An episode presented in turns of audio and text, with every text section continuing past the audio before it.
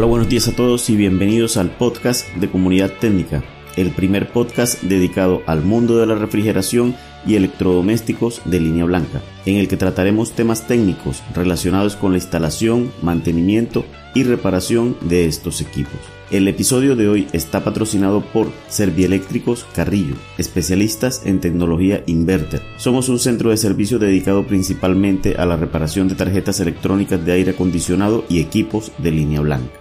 Hoy hablaremos de la etapa PFC en las tarjetas de aire acondicionado inverter. Intentaré explicar con palabras cómo es que trabaja esta compleja etapa y por qué es necesaria en los equipos de aire acondicionado inverter.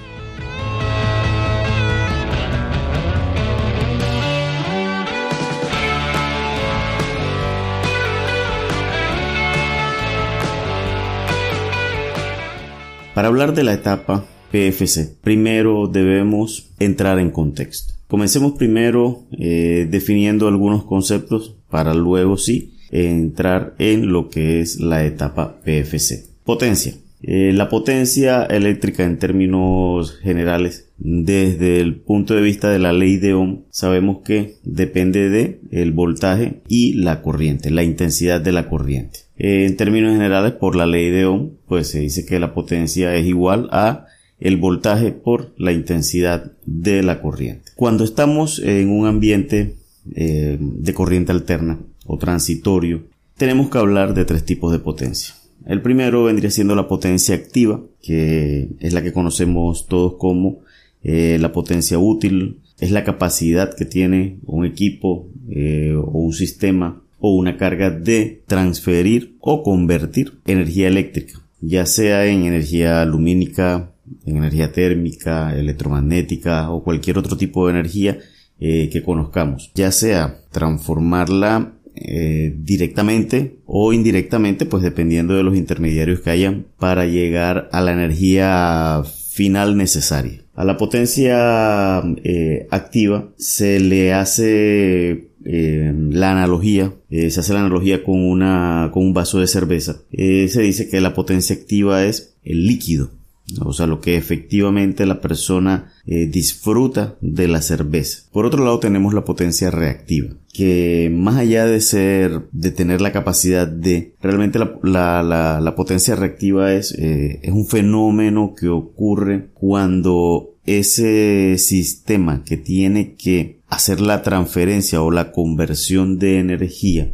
se ve afectado por componentes inductivas como las bobinas o componentes capacitivas como los capacitores. Cuando están presentes eh, estas dos condiciones o una de ellas, cualquiera de las dos, se produce un desfase o un desplazamiento en la onda de la intensidad de la corriente. Normalmente en un sistema netamente resistivo en donde no existe eh, eh, potencia reactiva, la forma de onda del voltaje y la forma de onda de la corriente parten desde un mismo punto.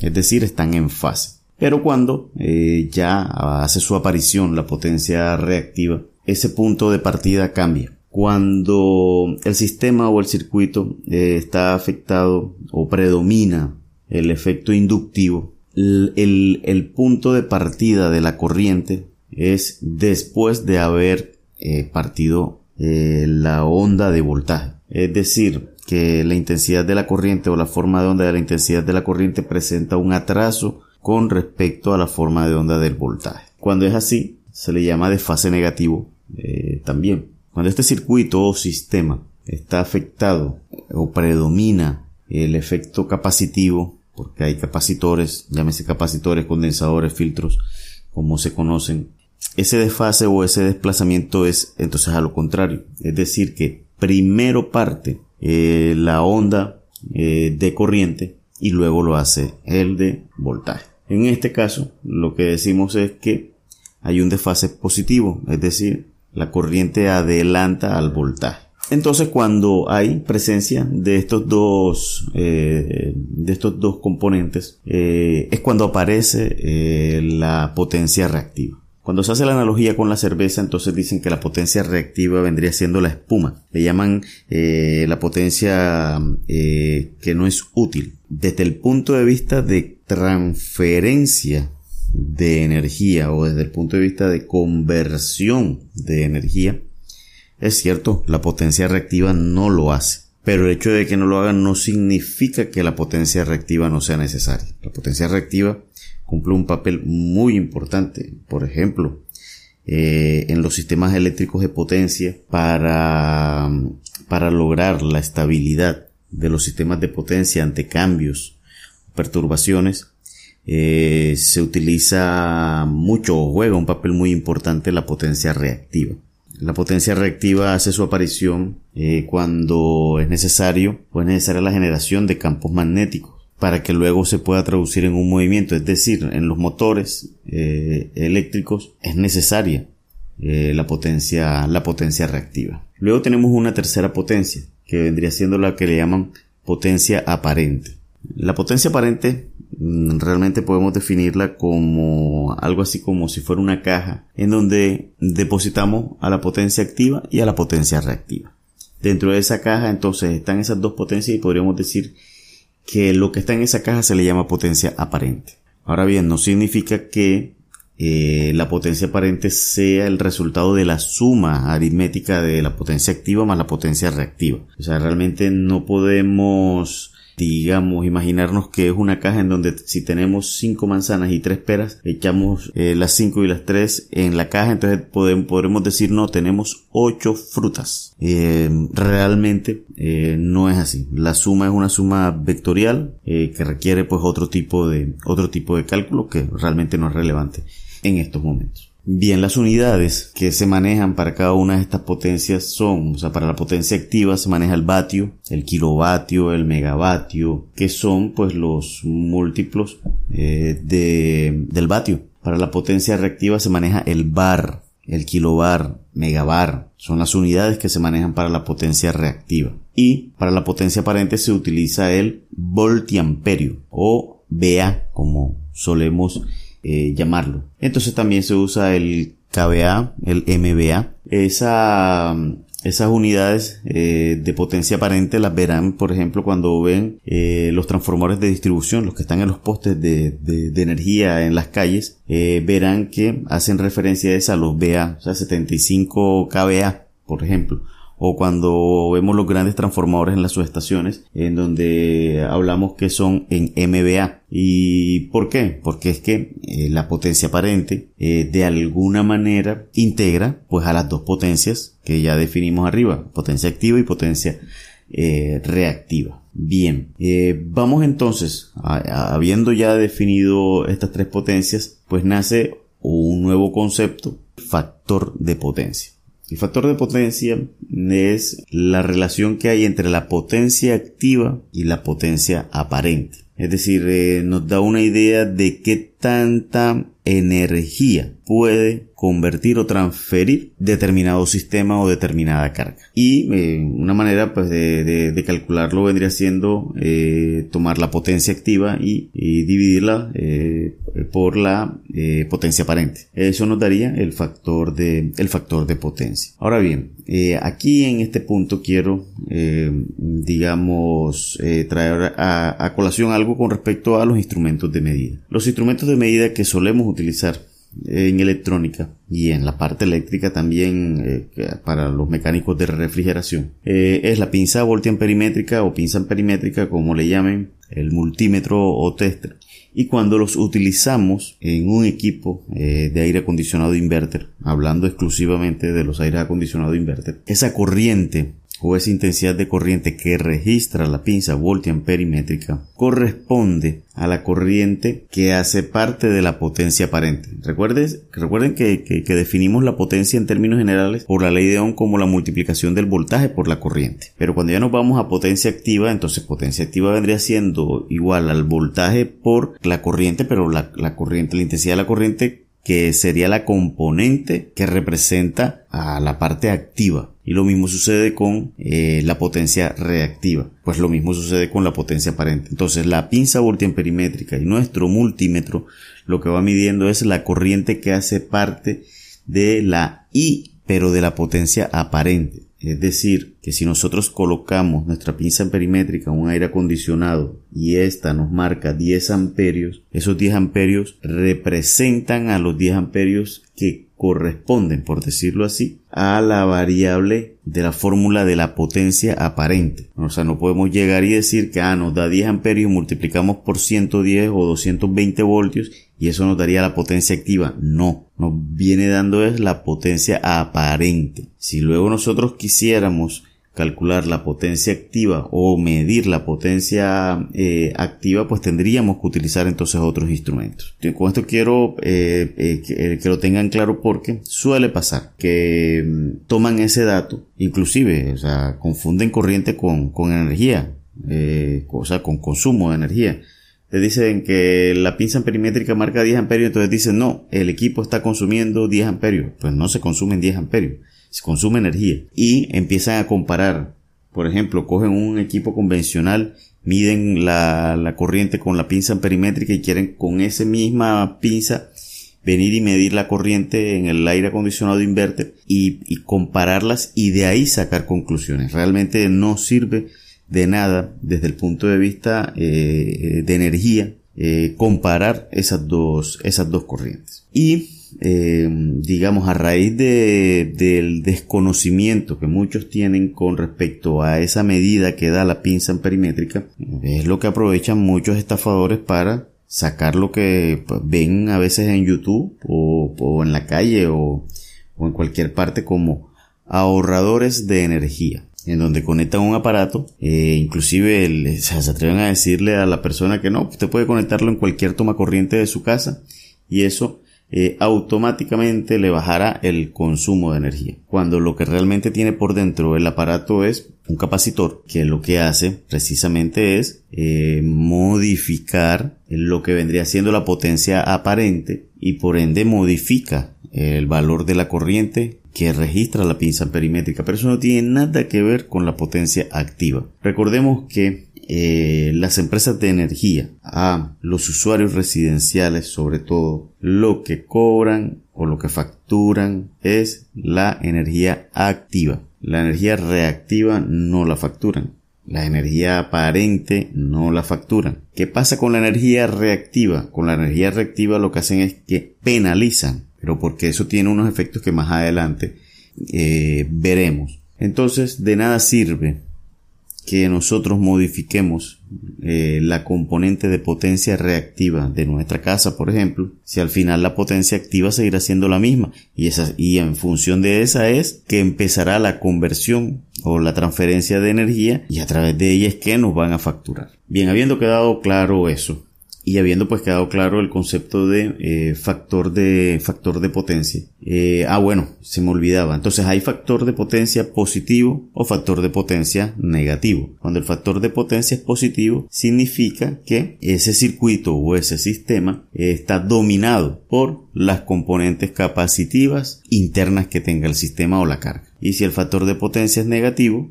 pues significa que estará eh, dominado por eh, las componentes inductivas que internamente tenga ese sistema o la carga. Bien, hay uno, hay dos, dos tipos de factor de potencia.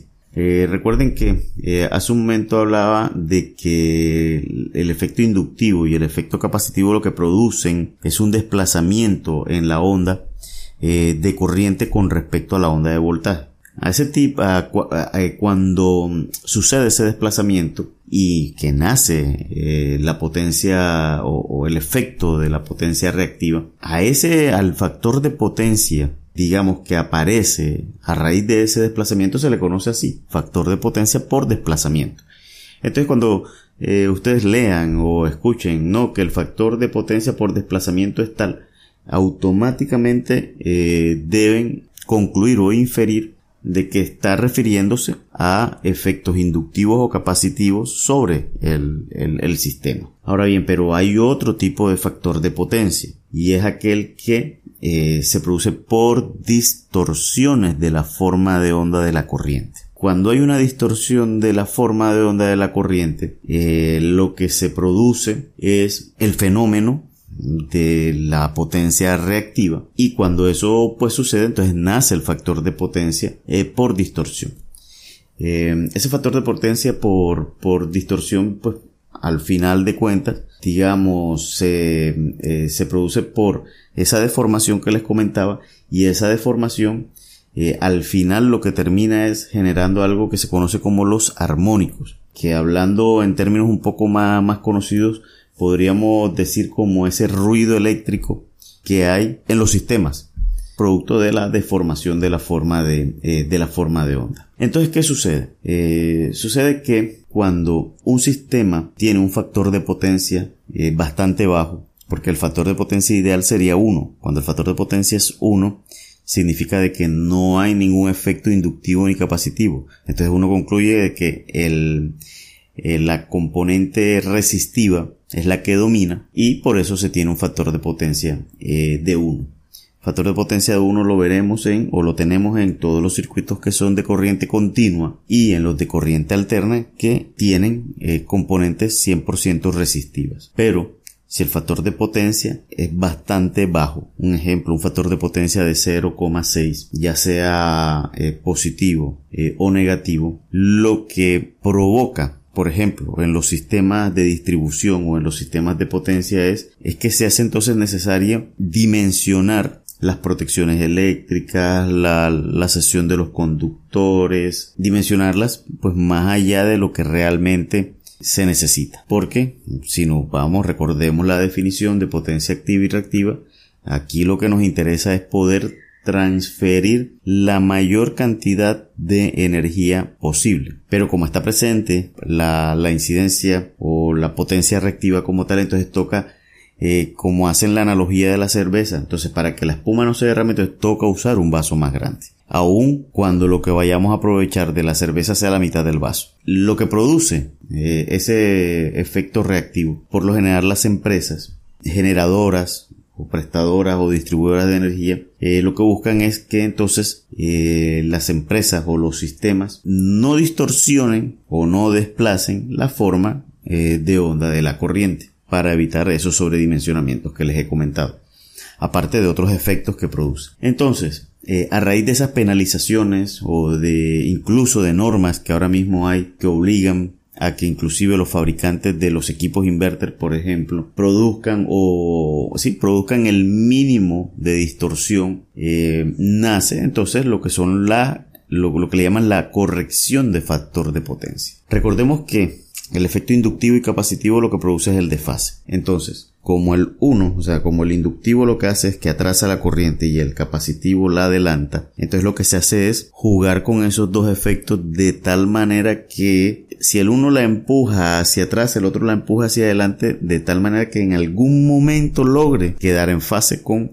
la forma de onda de voltaje. Entonces a ese, digamos, a esa tarea de estar eh, eh, moviendo la onda de un lado para otro, eh, se le llama corrección del factor de potencia. Y para el caso del factor de potencia por desplazamiento, pues hay formas de corregirlo de manera pasiva. En las empresas, por ejemplo, usan los bancos de capacitores, teniendo en cuenta esa, digamos, capacidad que tienen los capacitores de que de adelantar la forma de la forma de onda. Entonces, aquellas empresas que tienen un efecto inductivo bastante alto porque tienen muchos motores eléctricos o transformadores o cualquier otra eh, otro sistema eh, dominado eh, por, por el efecto inductivo entonces pues toca agregarle un efecto capacitivo para qué? Para que compense ese desplazamiento. Entonces en esa compensación logre nuevamente dejarla en un punto lo más cercano posible al punto de partida de la onda de voltaje. Entonces digamos que eh, ese es el primer, el primer, la primera forma de corregir el factor de potencia que sería con un banco de capacitores. Hay otro, eh, otro método pasivo que es la mezcla de inductancias con capacitores porque dependerá eh, de lo que va cambiando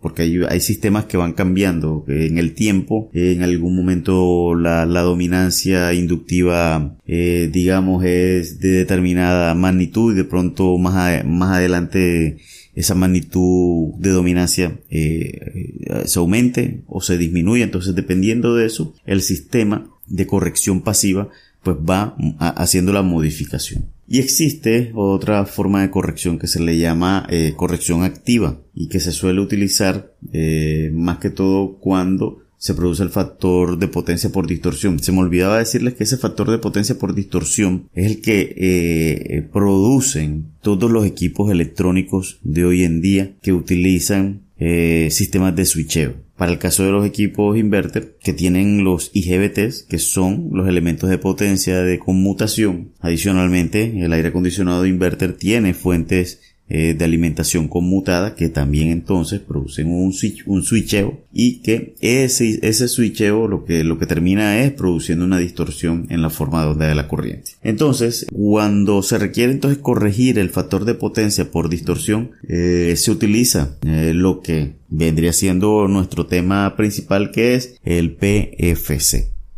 que es el corrector de el factor de potencia. Pero en este caso un corrector de, factor de potencia activo. ¿Por qué activo? En este caso es porque, por decirlo de alguna manera, cada segundo la forma de onda de la intensidad de corriente es diferente. Como va cambiando, el, el, PFC tiene que ser capaz de que en cada punto eh, excede la corrección del factor de, del factor de potencia. Entonces, digamos, como método común en los aires acondicionados inverter, eh, se utiliza el, el circuito BOST o convertidor BOST que tiene como componentes principales una inductancia, que es la que conocemos como el reactor, unos capacitores que son unos filtros grandes que por lo general vemos en las tarjetas electrónicas de los aires acondicionados inverter y un diodo de rápida recuperación que es de potencia que lo solemos ver en las tarjetas eh, de aire acondicionado inverter. Ahora aclaro algo. Hay equipos de aire acondicionado que no tienen eh, etapa PFC incluso hay equipos de aire acondicionado que tienen eh, corrección de factor de potencia pasivo solamente, no corrigen el factor de potencia por distorsión. Pero en este caso, pues nos estamos refiriendo a, aquellos que sí tienen la etapa PFC completa, que utilizan este circuito convertidor BOS. Este circuito, para poder entonces hacer eh, la corrección en cada uno de los, eh, de los puntos en que va cambiando la forma de onda de la corriente, él necesita de una etapa que también está en, las tarjetas de aire acondicionado inverter, que es la famosa etapa de cruce por cero, que no es más que la etapa que logra identificar en qué momento la forma de onda del voltaje pasa por el cero. Eso le permite al circuito Bosch determinar la frecuencia de switcheo del convertidor como tal. Digamos que el circuito Bosch, así como para poder describírselo mentalmente a todos los que están escuchando el episodio, el circuito Bosch lo que hace es, por decirlo así, cortocircuitar, inyectar directamente eh, voltaje continuo al reactor para que éste se cargue. Eh, la carga de las, de, las bobinas, recuerden que es en forma de campo magnético.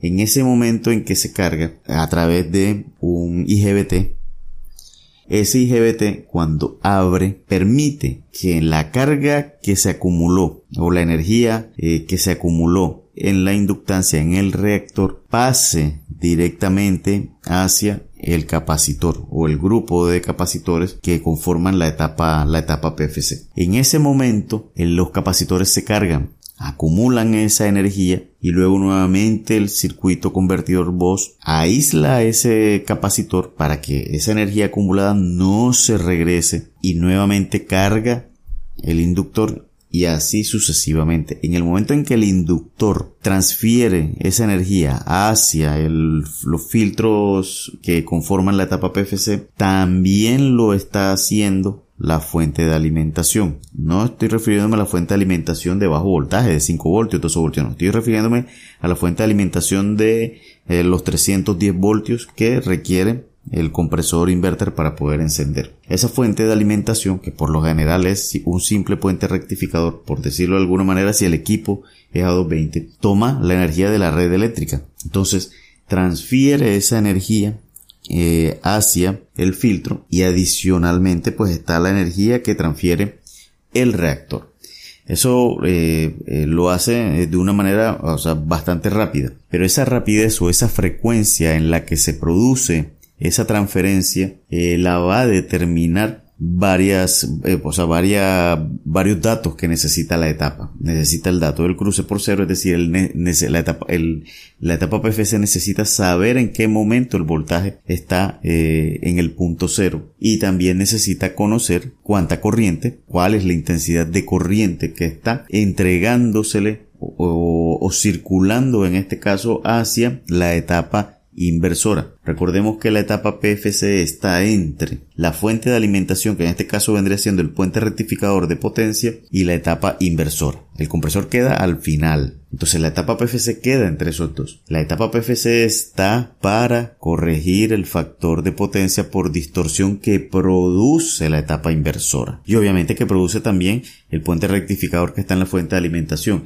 Pero lo que busca ella eh, al final es corregir el factor de potencia que ve la red eléctrica. Entonces estos dos datos que, que, necesitan son cruce por cero y la intensidad de la corriente que está circulando hacia la etapa inversora, que al final no es más que la corriente que está eh, pidiendo o demandando el compresor. Pero también eh, la etapa eh, PFC también tiene que estar chequeando la temperatura eh, la temperatura en este caso de quién? Pues de el elemento que hace la conmutación, que vendría siendo un IGBT. Porque si, si nosotros lo vemos en un ambiente de, de corriente continua de DC, lo que prácticamente está haciendo el IGBT es como si estuviera cortocircuitando la fuente de alimentación de los 310 voltios, pegando positivo y negativo, teniendo en cuenta de que las bobinas en un ambiente de DC prácticamente son un alambre un cortocircuito, o, sea, un, sí, una resistencia de cero ohmios, por decirlo de alguna manera, en condiciones ideales. Pero, eh, digamos, básicamente, pues eso es lo que hace el circuito eh, convertidor voz. Yo les dejaré en las, en las notas del programa un enlace a un video de YouTube eh, de, de, una persona que hace de manera eh, didáctica, pero bastante sencilla, eh, la simulación, o la simulación no, el, el, ejercicio de un circuito convertidor voz bastante elemental para que ustedes vean el, el efecto eh, que produce. Porque es que el circuito convertidor Bosch en electrónica se utiliza como un elevador de voltaje de DC a DC. Recuerden que nosotros conocemos en electrónica los dobladores de tensión, los multiplicadores de tensión, que lo que hacen es que obviamente multiplican el voltaje, pero partiendo de una onda senoidal, o sea, de corriente alterna.